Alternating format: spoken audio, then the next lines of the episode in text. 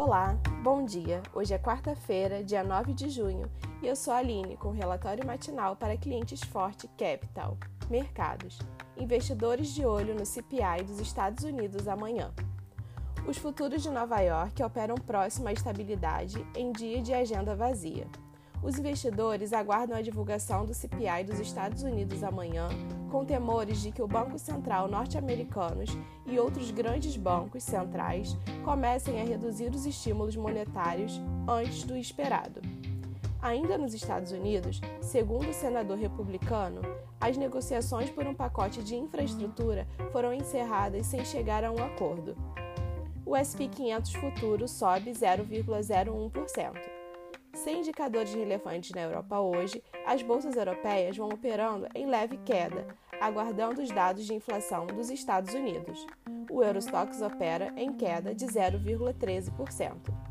As bolsas da Ásia e do Pacífico fecharam majoritariamente em baixa, embora a bolsa de Xangai tenha subido após a China divulgar um salto nos preços ao produtor no momento em que a inflação se tornou uma das principais preocupações dos investidores.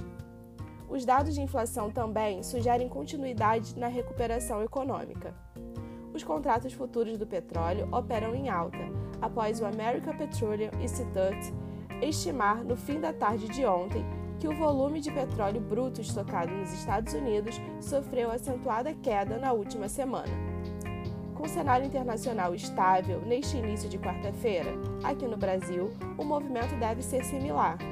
Há pouco foi divulgado o IPCA de maio, que mostrou alta de 0,83% em maio, acima da expectativa do mercado, o que pode influenciar na abertura do mercado local. Ontem, em evento, Roberto Campos Neto adiantou que a inflação de serviços será tema da próxima reunião do Copom, que acontece nos dias 15 e 16 de junho. Já segundo o presidente da Câmara, a Comissão da Reforma Administrativa será instalada ainda hoje. E, por fim, relator diz que vai apresentar texto da privatização da Eletrobras ainda esta semana. Ficamos por aqui, tenham uma excelente quarta e até amanhã!